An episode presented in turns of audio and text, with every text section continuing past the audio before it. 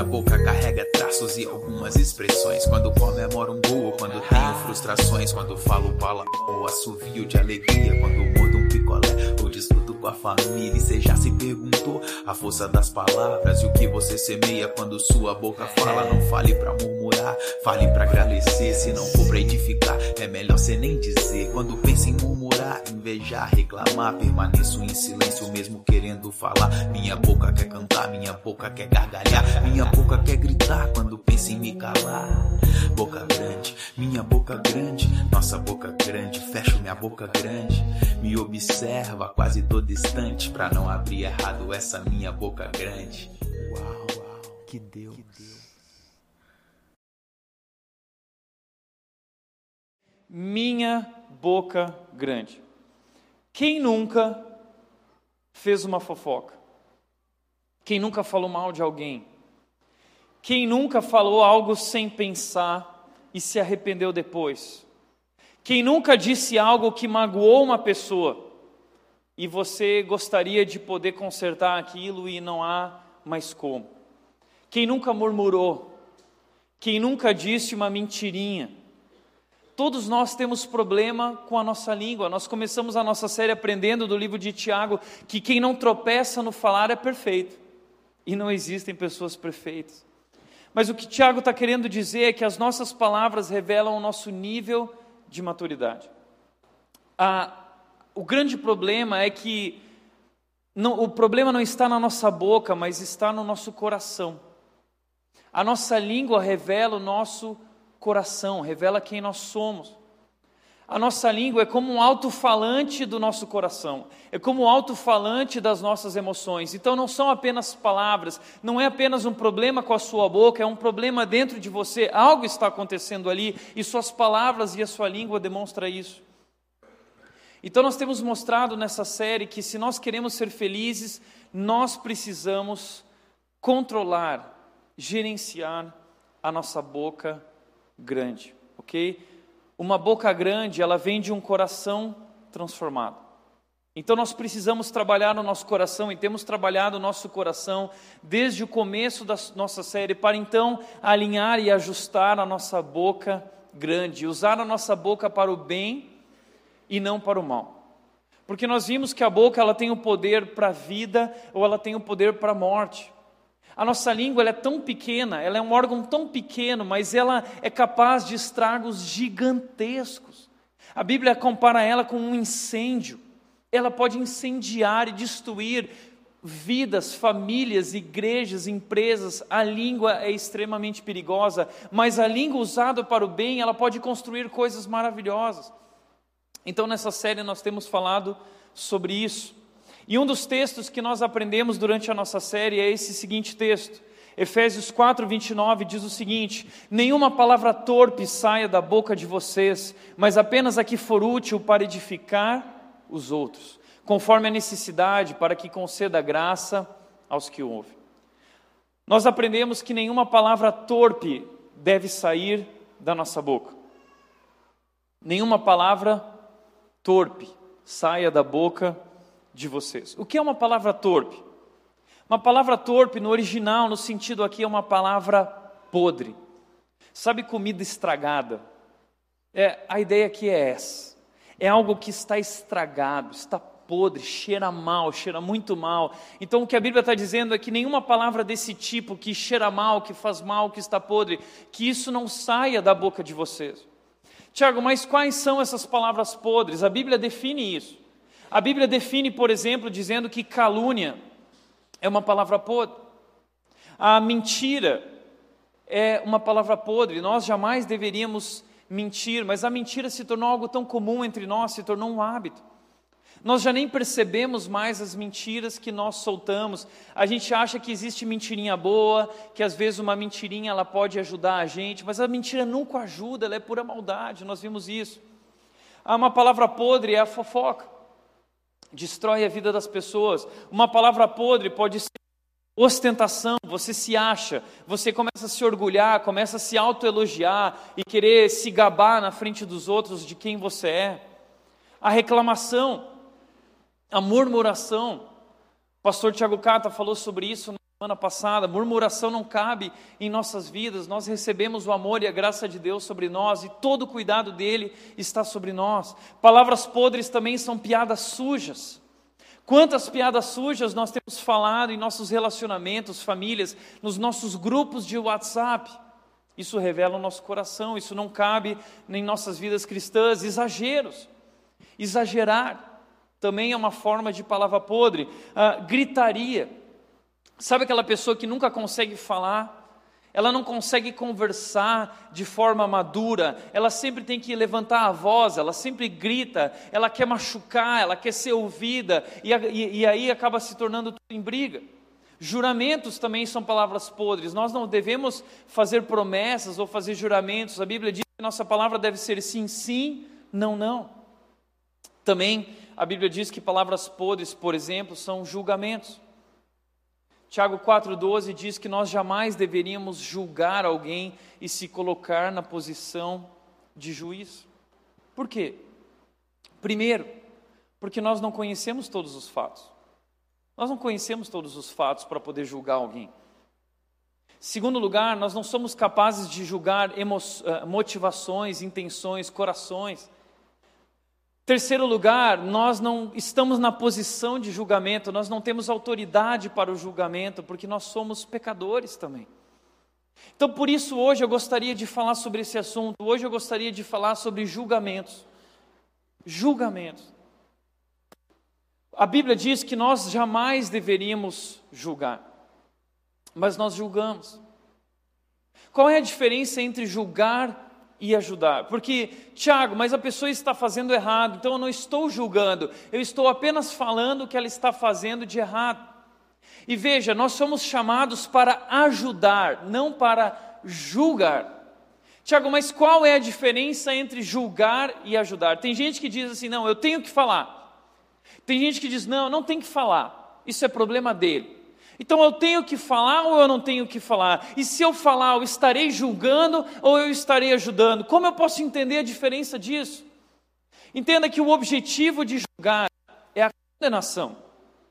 Quando eu estou julgando, eu estou condenando. A Bíblia diz que eu jamais deveria condenar. Tiago 4,11 diz: Irmãos, não falem maus um dos outros. Há apenas um legislador e juiz, há apenas uma pessoa que é capaz de julgar intenções, julgar corações, conhece o coração e a motivação e conhece todos os fatos e tem autoridade para de fato julgar, mas nós não temos. Mas quem é você para julgar o seu próximo? Quem é você para julgar o seu próximo. Então, o, a, julgar tem como objetivo condenar. Quero o mal da pessoa, não quero o bem. E nós não podemos fazer isso, nós não temos justiça e, e capacidade suficiente para isso. E isso é papel de Deus, que é justo e gracioso e amoroso. Mas nós fomos chamados para ajudar. E ajudar tem como objetivo, sim, falar mas não visa a condenação, visa a restauração. Nós somos chamados para ajudar as pessoas a serem restauradas. Gálatas 6:1 diz: "Irmãos, se alguém for surpreendido em algum pecado, se alguém for surpreendido em algum erro, alguma falha, vocês que são espirituais deverão restaurá-lo com mansidão." Então, nós somos chamados para ajudar. Nosso papel é sim, é se posicionar. Nosso papel é ajudar as pessoas e não condenar o problema. E que nós estamos tão acostumados a julgamentos. A gente julga as pessoas o tempo todo. Essa semana eu vi que eu estou no carro e eu estou o tempo todo julgando as pessoas. Ah, que cara ridículo. Ah, que pessoa não sei o quê. Ah, que não sei o quê. Já percebeu? Se tornou um hábito na nossa vida julgar as pessoas que a gente vê na televisão. Julgar as pessoas que cometeram crimes, julgar as pessoas que não é nosso papel julgar. Mas é nosso papel nos posicionarmos e ajudarmos essas pessoas visando a restauração. Mas como fazer isso? É difícil, não é? Por isso, hoje eu gostaria de falar que nós precisamos falar apenas aquilo que é útil para edificar os outros. O que deve sair da nossa boca é aquilo que ajuda, é aquilo que promove o bem, é aquilo que constrói A nossa língua tem o poder de destruir e o poder de construir. E nós fomos chamados para usar a nossa Bíblia para construir. É isso que significa edificar. Apenas o que for útil para edificar os outros, conforme a necessidade, para que conceda graça aos que ouvem. Então deveríamos colocar um guarda na nossa boca, como Davi disse, um critério, um filtro, e só deveria sair da nossa boca aquilo que edifica, aquilo que constrói, aquilo que promove o bem, que promove crescimento. Como fazer isso? Eu gostaria de hoje mostrar cinco passos para você de como você pode ajudar alguém. Você está vendo uma pessoa fazendo algo errado, você conhece alguém que tem uh, carregado hábitos errados na sua vida, ou tem vivido uma vida no pecado, feito escolhas erradas, tem se portado de maneira errada. Eu devo falar algo ou não devo, Tiago? Sim, você deve falar, você deve se posicionar visando a restauração, visando ajudar. Então hoje eu gostaria de te mostrar cinco passos de como ajudar as pessoas, tá bom? O primeiro passo é examine o seu coração. Examine o seu coração. O texto bíblico diz: Por que você repara no cisco que está no olho do seu irmão e não se dá conta da viga que está em seu próprio olho? Quando a Bíblia fala sobre nós não julgarmos, a Bíblia está criticando a questão do julgamento hipócrita. Porque muitas vezes nós julgamos e condenamos as pessoas naquilo que nós também erramos, naquilo que nós também temos dificuldade. E nós julgamos como uma oportunidade de sair por cima. E muitas vezes a, a gente usa o julgamento porque a gente quer se autopromover, a gente quer parecer melhor.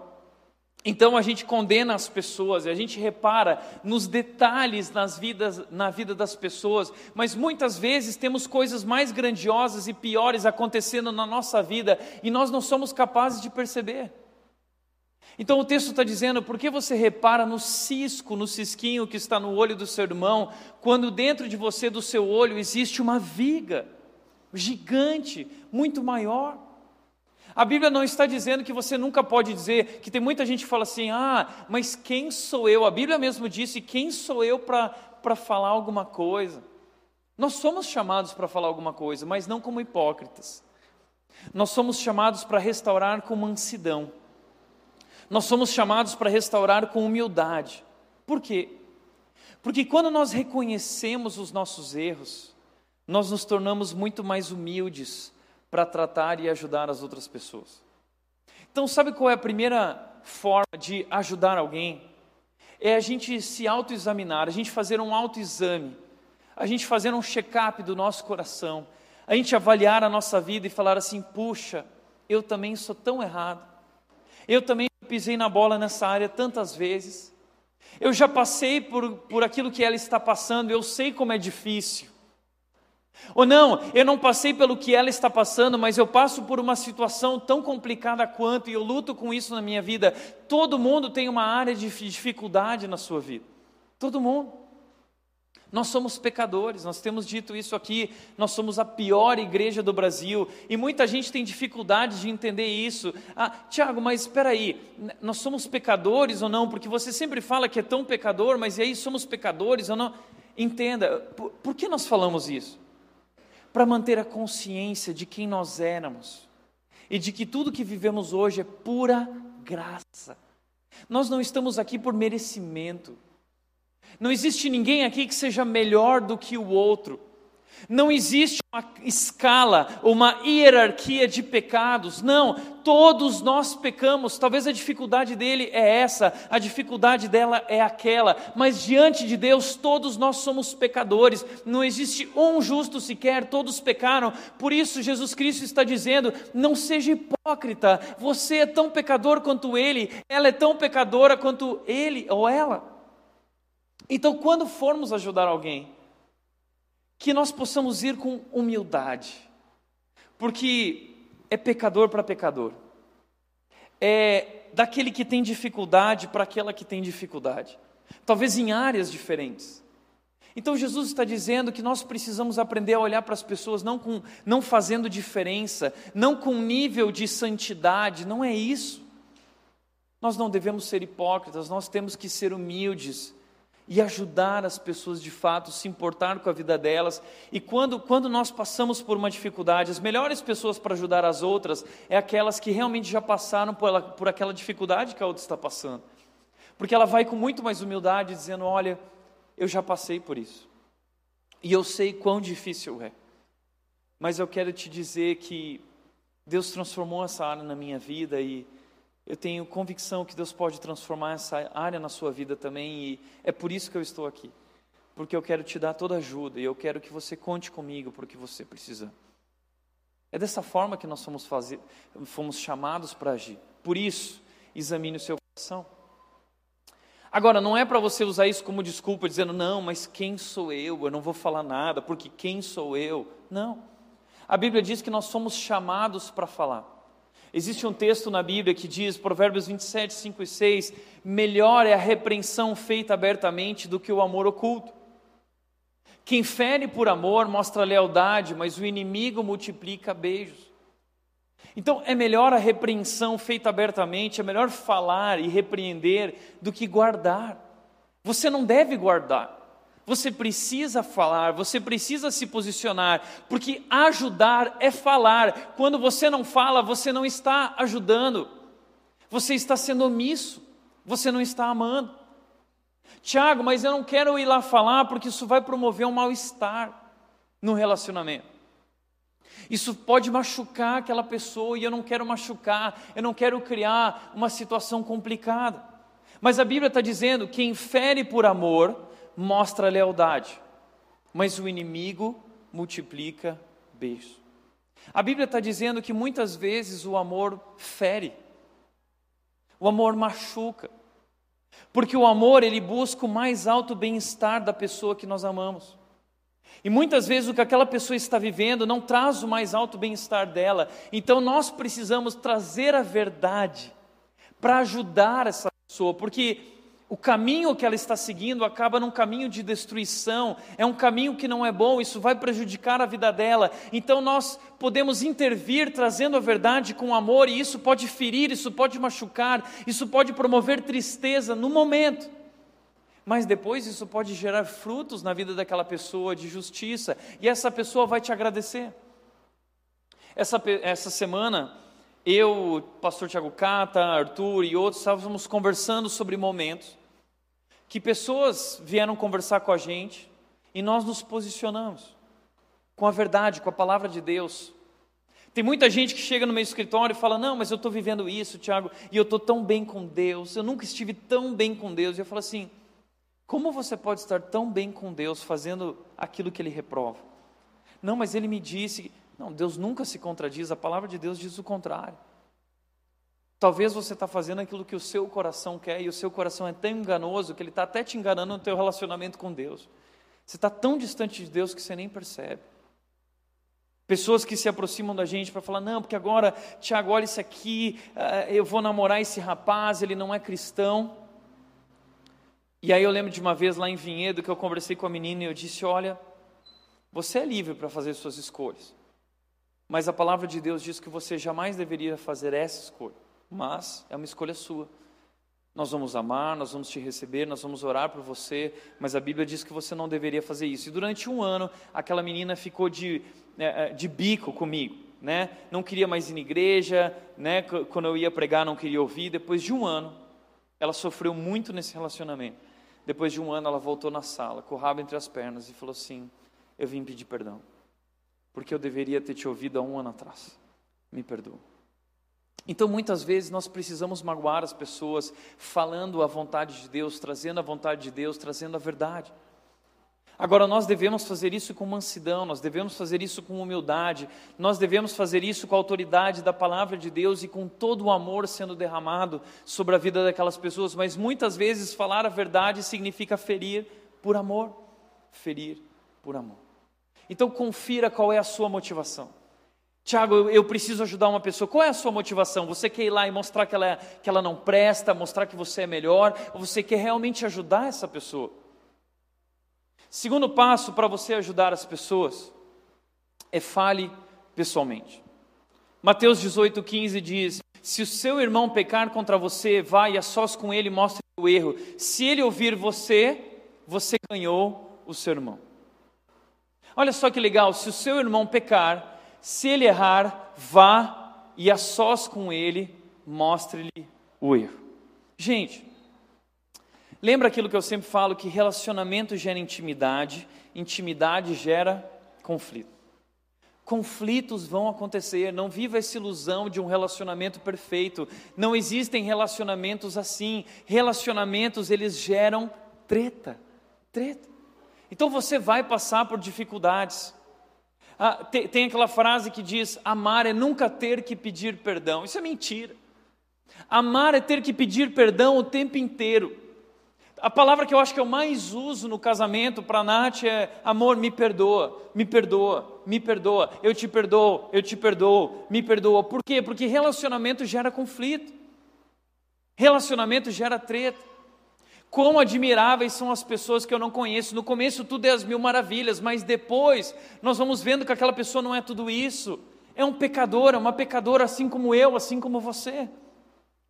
Então o teu irmão, a tua irmã, a tua esposa, o teu marido, o teu filho, a tua filha, o teu chefe, o teu funcionário, ele vai errar. Ele vai pecar contra você. Ele vai pisar na bola com você, ela vai pisar na bola com você, e isso pode acontecer muitas vezes. Por isso a Bíblia está dizendo: se isso acontecer, ao invés de você guardar mágoa no seu coração, em vez de você ficar chateadinho, em vez de você fazer bica e bico, em vez de você maltratar outra pessoa, vá e acerte isso. Ajude essa pessoa a enxergar o que está acontecendo. Não fica de bico, mas vai, toma a iniciativa. Porque muitas vezes a mulher fica esperando o homem, ah, eu quero que ele veja. Aí a mulher está quieta. Ah, amor, não sei o que. Ela quieta. O que, que você tem? Nada. Eu fiz alguma coisa? Não. Não é com certeza fez, ok? Você só precisa descobrir o que é, ok? Então toma a iniciativa e vai, e, e não fique esperando que a outra pessoa descubra. Porque às vezes às vezes eu falo para a Nádia, eu falo assim, amor, eu não tenho uma bola de cristal, né? Eu preciso saber o que está acontecendo. Mulheres, vocês precisam falar. Homens, às vezes tem homens que fazem biquinho e ficam de magoazinha. Você precisa se expressar, então vá. Vá e fale, vá, tome a iniciativa. E diz o texto: a sós com ele, mostre-lhe o erro. E se ele te ouvir, você ganhou o seu irmão. Qual é o objetivo? É machucar a pessoa. É mostrar, não, você está errado, viu só, você não presta, você sempre erra. Não, o objetivo é ganhar. O objetivo é corrigir o relacionamento. Relacionamento gera intimidade, intimidade gera conflito, mas conflitos tratados com amor e perdão geram maturidade. Então o objetivo é que esse relacionamento cresça, que ele vá para um novo nível. Então você vai e a sós com essa pessoa, você resolve essa questão para ganhar o relacionamento para crescer no casamento, crescer na amizade, crescer na igreja, crescer na empresa, num novo relacionamento, com tudo isso tratado. Se nós vamos acumulando os erros, isso acaba destruindo, criando uma barreira, criando um muro de gelo e destrói o relacionamento. Por isso, fale pessoalmente. Agora, nós temos uma dificuldade com isso, sabe por quê? Porque nós gostamos muito de um negócio chamado fofoca. A gente não costuma falar pessoalmente a gente costuma falar para os outros: Ah, você viu o que a pessoa fez comigo? Aí chama os filhos: Viu o jeito como seu pai me trata? Viu o jeito que sua mãe grita comigo? Em vez da gente resolver pessoalmente, nós vamos falar com uma outra pessoa da empresa. Nós vamos procurar alguém lá da igreja para dizer: Nossa, sabe o fulano? Ah, você nem sabe. Pisou na bola comigo também. Ai, não sei o quê. Agora, olha que interessante o que a Bíblia fala sobre isso. Provérbios 18, 8 diz: As palavras do caluniador são como petiscos deliciosos, descem até o íntimo do homem. A fofoca, vamos reconhecer, a gente gosta de fofoca, não gosta? Não é gostoso? A fofoquinha, ela não é tipo um snacks, assim um é tipo um bis, é impossível comer um só. Né? E você vai comendo, e, e, e é MMs, né? É um petisco, é, é que nem amendoim. Você está ali, ó, sabe da última novidade. Eu vou te contar o último. Não, se prepara. se prepara que agora vem a notícia do ano. A fulana. Você não sabe o que ela fez. O fulano. A gente adora uma fofoca. Às vezes a gente até dá uma de espiritual, né? Porque você não quer dar uma de pecador, tal, e você quer tirar, não, não é fofoca, né? Eu não vou fofocar, eu sou espiritual. Então você chega na pessoa e fala assim: Fulano, é, queria te compartilhar algo sobre a vida de uma pessoa, mas é para que você ore. Nós temos que orar pelo fulano. Eu estou muito preocupado com a vida dele. Sabe que ele acabou fazendo aquilo e ele fez. É, não, mas não conta para ninguém. Vamos orar, ok, por ele. Essa é a fofoca espiritual, fofoca gospel, né? Porque a fofoca ela é gostosa e ela desce até o íntimo, né? A gente gosta da fofoca. Por que, que a gente gosta tanto? Porque assim como o julgamento, a fofoca está ligada a isso. A fofoca é uma maneira de eu pisar em cima da pessoa e eu me autopromover. Então muitas vezes nós fofocamos porque a gente quer mostrar que a gente é melhor que as outras pessoas. Você viu o que a fulana fez e aí parece que a gente se sente assim, ah, eu sou muito melhor, porque eu não fiz o que ela fez. Olha a situação dela. Ah, mas eu estou melhor, nós estamos melhores. Então eu uso a fofoca para me autopromover. E eu piso em cima das pessoas através da fofoca. Em vez de falar pessoalmente com a pessoa, em vez de tratar o assunto, eu falo para as outras pessoas. O problema é que a fofoca funciona como telefone sem fio. E daqui a pouco isso vai se espalhando e se espalhando e chega na boca de outra, no ouvido de outras pessoas de outra forma. Para te mostrar isso, eu convidei alguns amigos meus essa semana para te mostrar mais ou menos como a fofoca funciona. Então presta atenção nos meus amiguinhos aqui. Legal?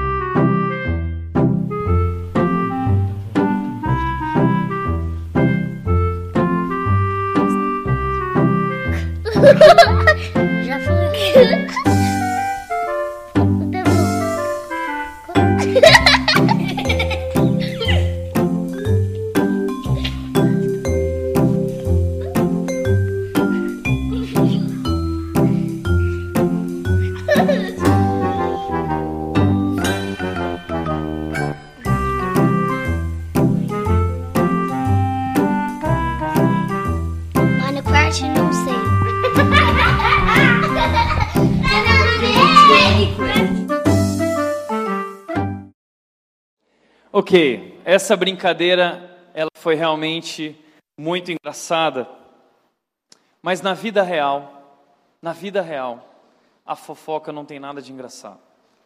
Na vida real, esse tipo de coisa machuca as pessoas. A verdade sobre a fofoca é que a fofoca dói. A fofoca dói. E quando essa pessoa descobre o que está sendo dito sobre ela e que já se tornou um telefone sem fio e coisas que inventaram a respeito dela, isso machuca profundamente e pode destruir a vida dessa pessoa. E a fofoca dói tanto para quem recebe a fofoca, o emotivo da fofoca, ou para quem dá a fofoca, porque a Bíblia diz que a fofoca afasta bons amigos. Então, quando as pessoas descobrirem que você é boca grande, que você é fofoqueira, as pessoas vão se afastar de você. Então, ela não é boa para nenhum dos lados. A fofoca é péssima. Por isso, olha que bacana o que Jesus Cristo diz: vá e a sós com Ele. Jesus está dizendo: resolva a sua questão com mais ninguém além da pessoa que está envolvida nisso. É no ambiente em que isso aconteceu que você vai procurar a pessoa e conversar com ela. Existe um livro do John Maxwell que fala sobre a ética na vida corporativa e nos negócios, isso serve para os nossos relacionamentos. E ele diz o seguinte: um compromisso que nós deveríamos assumir sobre falar pessoalmente. Ele diz que nós deveríamos agir assim: se você tiver um problema comigo, venha a mim. Esse é o compromisso que nós precisamos assumir. Se você tiver um problema comigo, você virá para mim e não para mais ninguém. Se eu tiver um problema com você, eu irei até você. Terceiro compromisso: se alguém tiver um problema comigo e vier até você, envie-o para mim. Se alguém chegar para você fazendo fofoca, dizendo, ah, você não sabe o que o fulano fez, eu estou com um problema com ele, sabe o que você faz? Você vira para a pessoa e diz assim: Você já falou com ele sobre isso? Você já falou com ele sobre isso? Porque a Bíblia diz, e essa, essa deveria ser a nossa postura, que com relação à fofoca nós temos que fechar o nosso ouvido. Não devemos ouvir fechar na nossa boca e fechar no nosso ouvido para esse tipo de coisa. E o que você pode dizer para essa pessoa de forma muito gentil é: Você já falou com ele? Então, por favor, vá falar com ele. Vá resolver essa situação com ele. Porque se você continuar falando para outras pessoas, isso pode ser prejudicial. Um outro compromisso que ele disse: se alguém não vier até mim, diga, vamos até ele juntos e ele nos ouvirá sobre isso. Se a pessoa não for, você vai dizer, então a gente vai junto agora. Não, mas eu não quero ir porque eu não quero. Não, nós vamos. Você veio falar para mim, então agora nós vamos juntos. E se você não for comigo, eu irei até ele, eu vou dizer para que ele te procure. Porque a fofoca é séria. Então fale pessoalmente, ok? Terceira dica que eu daria para ajudar as pessoas é ouça antes de falar. Meus amigos, eh, meus amados irmãos, tenham isto em mente, sejam todos prontos para ouvir, tardios para falar e tardios para irar-se. Nós falamos isso no começo da nossa série. Nós estamos sempre prontos para falar. Prontos para falar. A pessoa começa a falar, a gente já abre a boca. A gente fecha o coração, fecha a mente, não ouve mais nada e a gente começa a falar. E eu ensinei aqui um exercício de a gente ser rápido para ouvir e tardio para falar. Rápido para ouvir. E por que isso é tão importante? Porque se você não ouvir, e se você se irá depressa, você vai acabar gritando, isso vai se tornar uma briga homérica e vocês não vão resolver a questão. E pior, você vai acabar passando vergonha. A Bíblia diz o seguinte: quem responde antes de ouvir, comete insensatez e passa vergonha. Você já passou vergonha por não ter ouvido a pessoa antes? E se quando você ouviu a pessoa, você ouviu o lado dela da história, e aí você entendeu ela, você falou, puxa, eu não tinha pensado nisso.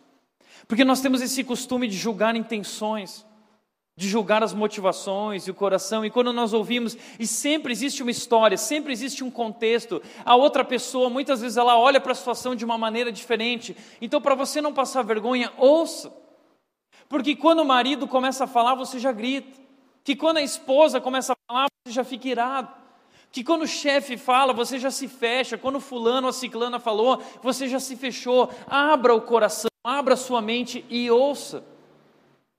Não, não responda antes de ouvir, não seja insensato, senão você pode passar vergonha. Então, ouça antes de ouvir. Tem um livro que eu gosto muito, se chama Os Sete Hábitos das Pessoas Altamente Eficazes. Foi escrito pelo Stephen Covey, um homem muito famoso. São sete hábitos.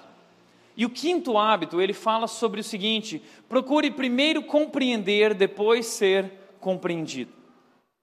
Olha só que interessante. Dos sete hábitos das pessoas altamente eficazes, um dos livros mais vendidos do mundo, o quinto hábito é aquilo que a Bíblia já dizia: ouça antes de falar. Uau, a Bíblia é incrível. O que esse homem fez foi copiar a Bíblia. Procure primeiro compreender, depois ser compreendido. Compreenda. O problema é que nós queremos ser compreendidos, todo mundo quer ser compreendido, mas a pessoa que está do, outro lado, ela também quer ser compreendida por você. Então, antes de você se fazer compreender, ouça e compreenda ela, isso vai ajudar na resolução do conflito. Primeiro compreender, para depois ser compreendido. Ouça antes de falar e não passe vergonha. Eu te garanto que se você compreender a pessoa, isso vai ajudar a resolver a situação e restaurar essa pessoa com mansidão. Ok? Terceira dica que eu daria: pense antes de falar. Provérbios 15, 28 diz: O justo pensa bem antes de responder, mas a boca do ímpio jorra o mal. Tem pessoas que jorram, né, sem falar, sem pensar, né? Tá falando, falando, falando, falando, julgando, fofocando, murmurando, jorra, jorra, jorra. Mas o sábio, o justo, ele pensa bem. Ele pensa bem antes de responder. Ele planeja aquilo que ele vai falar. A Bíblia também diz, Provérbios 21, 23, quem é cuidadoso no que fala, evita muito sofrimento. Se você for cuidadoso no seu falar, se você pensar antes de falar, você vai evitar muito sofrimento.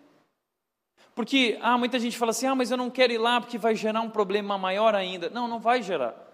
Vai gerar se você não pensar antes de falar. Vai gerar se você não souber usar bem as palavras. Se você não for cuidadoso na maneira como que fala e no que fala. Isso vai trazer muito sofrimento. Então você precisa, sabe o que? Pensar antes de falar. Você precisa planejar o que vai falar. O que é planejar, Tiago?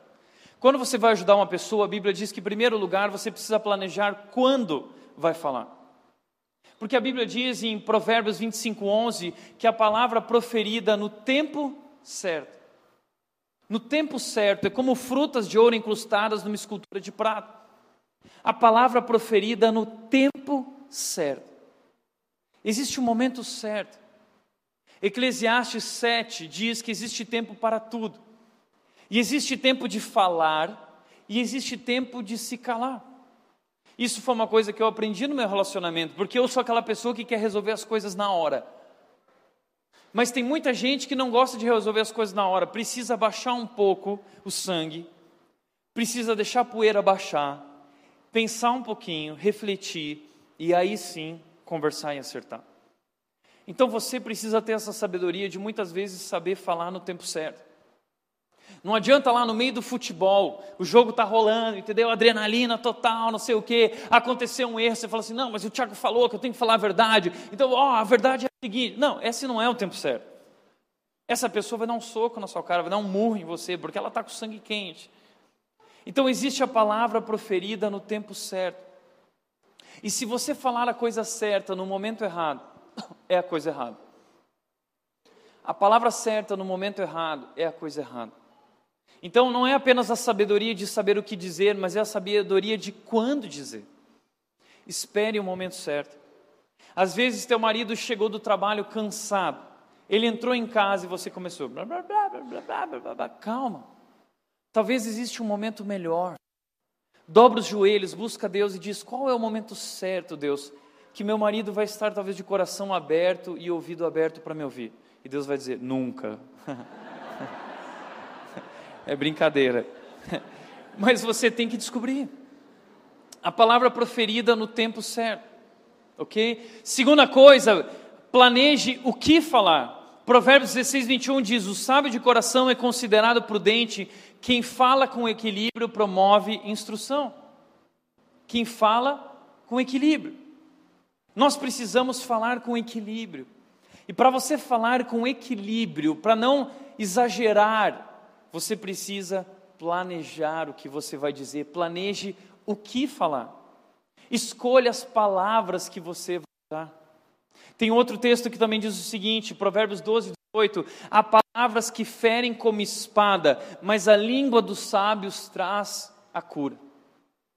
A língua dos sábios traz a cura. Então torne-se um sábio, porque se você usar as palavras certas, você vai trazer cura e restauração. Mas se você usar as palavras você, erradas, você pode ferir com uma espada. Você está entendendo? Porque talvez as tuas conversas entre marido e mulher, entre funcionário e chefe, ou entre amigos, ou entre pessoas, as coisas não estão rolando porque talvez vocês não estão planejando o que vão falar. E o problema de você não planejar são dois. Primeiro, pode ser que chegue um momento e você não saiba o que falar. Muitas vezes acontece isso. Você fica lá matutando em casa, né, dizendo: "Não, eu vou falar isso, eu vou falar isso". Aí ela vai olhar para mim com aquela cara de espanto, porque você já fica julgando que a outra pessoa vai fazer. Aí ela vai fazer assim, eu vou dizer: "Tá vendo? Não vou falar nada, vou ficar só assim, ó". Né? Então você planeja tudo, né? Aí chega a hora da conversa, bate aquele nervoso, adrenalina. Você esquece tudo. Chega na frente do fulano e fala assim: "Ah, então, é, não, ah, não, é que ai, não foi nem tanto assim, né? Vamos deixar quieto tal. Aí você volta para casa, aí você fica matutando de novo. Ai, eu devia ter falado isso, eu devia ter falado aquilo. Nossa, se eu falasse isso, ela ia, eu ia calar a boca dela, né? Planeje o que você vai dizer antes, com as palavras certas, com sabedoria, do jeito certo. O outro problema é você não planejar e chegar lá e no calor da conversa você acabar falando o que não deveria falar a pessoa fala uma palavra errada e aquilo já incita a sua ira, e você na ira, eu sou assim na ira, eu falo palavras que arrebentam, destroem as pessoas. Então planeje o que você vai dizer. A língua dos sábios traz a cura. A Bíblia também diz, além disso, planeje como falar, planeje quando falar, planeje o que falar e planeje como falar. Quando, o que e como. Tem a palavra certa, tem o tempo certo e tem o jeito certo de falar. A Bíblia diz, Provérbios 15, 1, a resposta calma desvia a fúria, mas a palavra ríspida desperta a ira. Uau! A Bíblia é incrível, a Bíblia conhece tudo sobre relacionamentos. Aquela palavra, aquela resposta ríspida, desperta ainda mais ira. Ele vai ficar irado, ela vai ficar irada, e você não vai resolver o conflito. Mas a resposta calma, calma, com sabedoria, com jeito, com equilíbrio. O que, ela faz? Ela desvia a fúria, quebranta a pessoa. Então fale do jeito certo.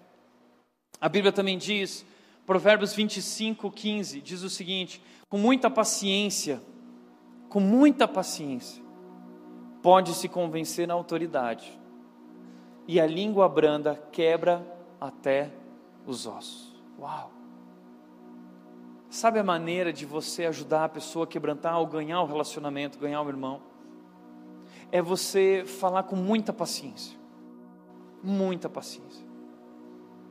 E aí você pode convencer qualquer pessoa.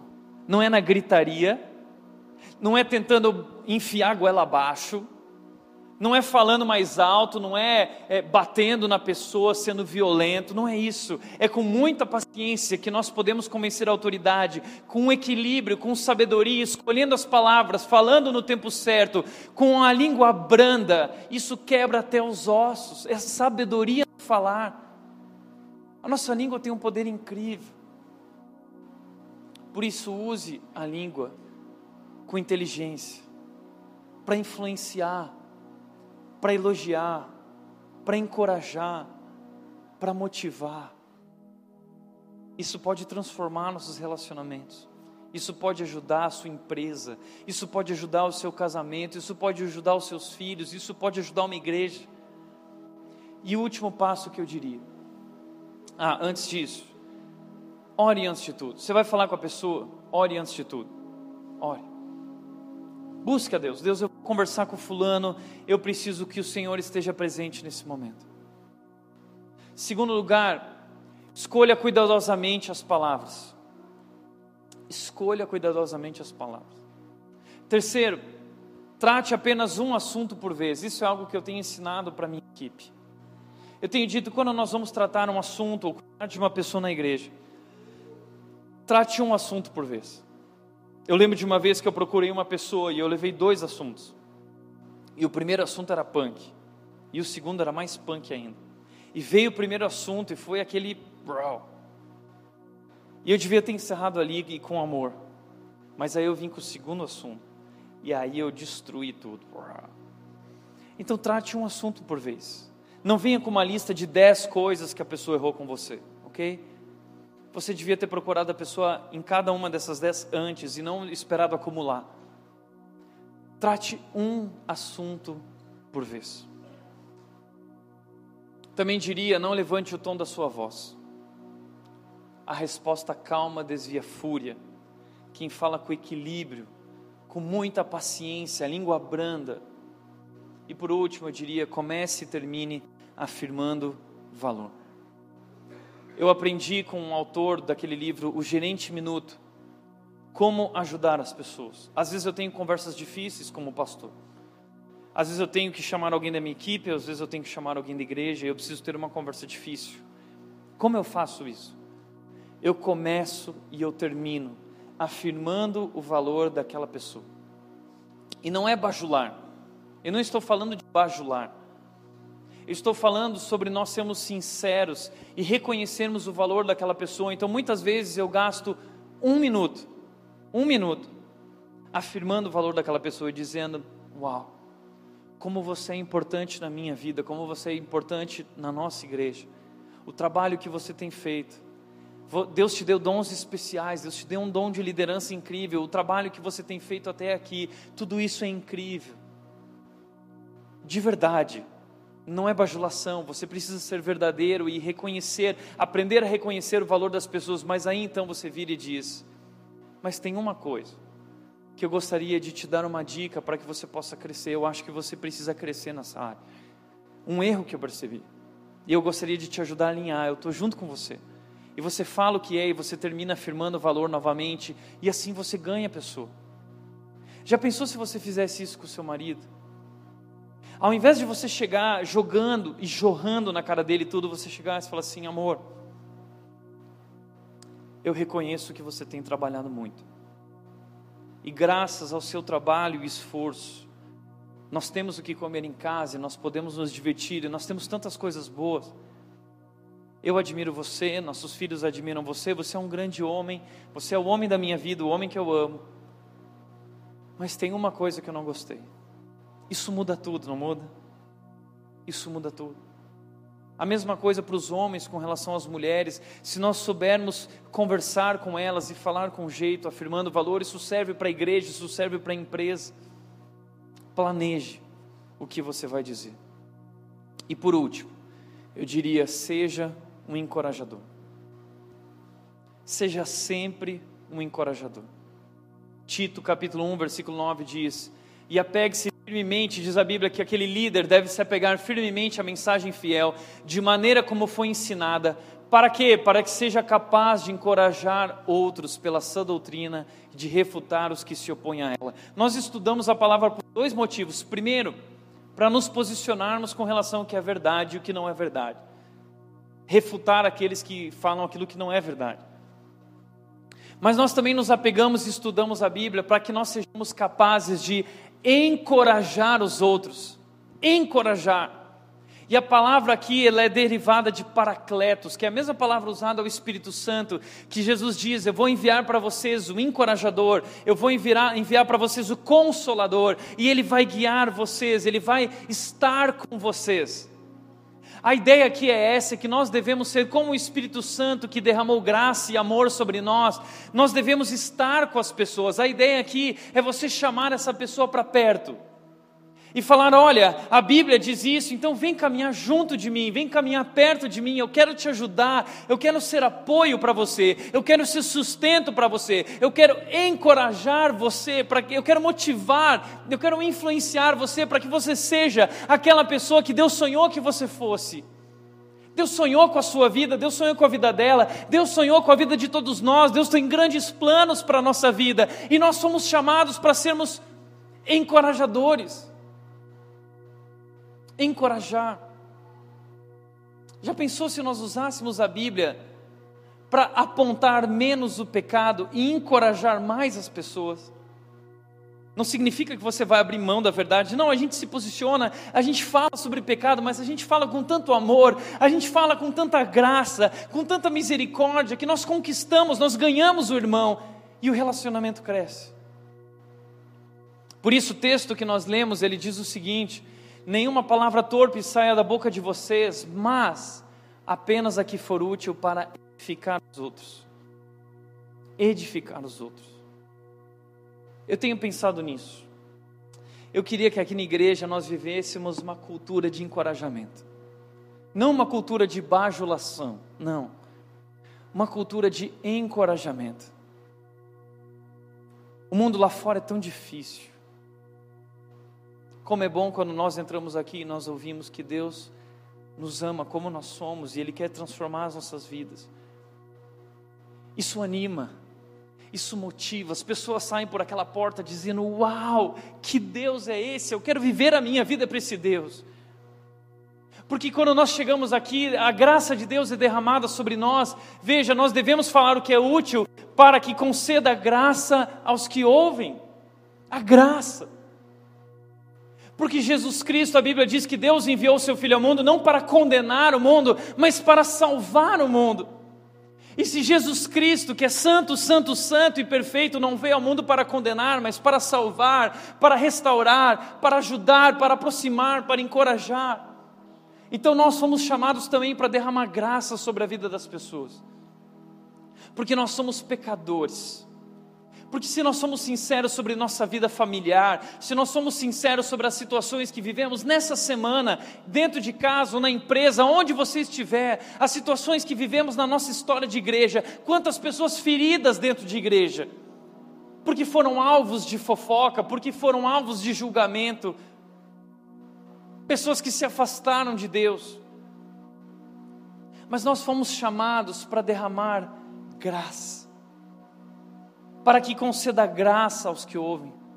Já pensou o que aconteceria se nós fechássemos a nossa boca para todas as palavras podres e nós começássemos a usar a nossa boca para derramar graça e vida sobre as pessoas?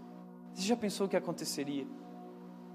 Se nós começássemos a criar essa cultura de encorajamento e reconhecer o valor das pessoas, as pessoas que estão ao nosso redor, seja quem for, na posição em que estiverem. Já pensou se nós tomássemos essa decisão? Eu escolhi derramar graça, eu escolhi encorajar, eu escolhi não fofocar, não julgar, não murmurar, não mentir, mas eu escolhi abençoar, porque Jesus Cristo veio ao mundo para trazer vida e vida abundante. Então eu quero derramar vida sobre as pessoas, porque a vida lá fora é tão difícil, elas estão sofrendo tanto, mas esse é o lugar onde nós encontramos a graça de Deus que nos mostra que a mudança em nós é possível. Eu não presto, você não presta, mas Jesus Cristo veio ao mundo para nos transformar e nós temos sido transformados pela graça de Deus, nós somos abençoados por Deus, então vamos derramar graça sobre as pessoas e não julgamento. A culpa do pecado já é tão pesada, mas vamos mostrar que em Jesus, como diz Romanos 8:1, já não há mais condenação para aqueles que estão em Cristo Jesus. Já não há mais condenação. Nós fomos salvos. Mas há uma nova vida, há uma nova oportunidade, há uma nova esperança, há uma nova força, um novo poder dentro de nós, agindo o Espírito de Deus, agindo e nos transformando de dentro para fora. Eu creio que Deus ama você e que o Espírito de Deus vai transformar a sua vida. Eu creio. Não importa quem você é, o que você tem vivido, eu sei, é a promessa de Deus que aquele que começou a boa obra na sua vida vai completá-la até o dia de Cristo Jesus. Levante-se, erga sua cabeça, caminhe com esperança. Jesus Cristo venceu e ele traz nova vida para você, ele vai transformar você. Nós temos um compromisso uns com os outros. Usar a nossa boca para abençoar e não para separar, para julgar ou fofocar. Por isso, 1 Coríntios 11, 29 e 33 diz o seguinte: fala sobre a ceia. E hoje nós vamos celebrar a ceia aqui. E o texto diz: Pois quem come e bebe sem discernir o corpo do Senhor, come e bebe para a sua própria condenação. O que, que o texto está falando? Quando nós nos reunimos na ceia, o que nós estamos celebrando? Estamos celebrando a morte de Jesus e a sua ressurreição sobre a cruz estamos relembrando, estamos trazendo à memória o que ele fez. E muitas vezes nas igrejas existe aquela mesa com, com a ceia, o pão, o vinho, representado aqui pelo suco de uva. Mas mais importante do que o que está sobre a mesa é o que está ao redor da mesa. Por isso que Paulo está dizendo: pois quem come e bebe sem discernir o corpo do Senhor, come e bebe para a sua própria condenação. Aqui o texto não está falando sobre o corpo pão. O texto está falando sobre a igreja de Jesus. Quem participa da ceia de forma individual, sem fazer aquilo compreendendo a sua responsabilidade e compromisso com as pessoas ao redor, come e bebe para a sua própria condenação. Porque não é sobre você, é sobre isso aqui. Nós somos o corpo de Jesus, nós somos uma família, nós somos membros do mesmo corpo, nós temos uma responsabilidade de cuidado um para com o outro. Por isso, Paulo também continua dizendo: portanto, meus irmãos, quando vocês se reunirem para comer, esperem uns pelos outros. Sabe o que aconteceu naquela igreja? O pessoal ia para a ceia e comia e comia, comia. Era um jantar. E eles comiam e não sobrava nada para os outros. Então eles estavam bebendo para sua própria condenação, porque eles não estavam entendendo que o importante na ceia não é só comer o que está na ceia, mas é olhar para o lado e perceber que existe muita gente ao nosso redor, que nós precisamos amar, que nós precisamos derramar perdão porque a ceia é o amor de Deus, o perdão de Deus, a graça de Deus derramada sobre nós, e agora nós temos uma responsabilidade de derramar amor, perdão e graça sobre a vida das outras pessoas. Naquela situação significava esperar pelos outros, na nossa situação significa não falar mal, não julgar, não fofocar, não mentir para os outros. Nós precisamos participar desse momento juntos, juntos. É isso que é a ceia. Jesus estava sentado com aqueles discípulos. E Jesus não fez aquilo só pela questão do pão e do vinho. Jesus fez aquilo não só pelo que estava sobre a mesa, mas o que estava ao redor da mesa. Vocês são importantes. E eu oro ao meu Pai para que vocês sejam um como eu e o Pai somos um.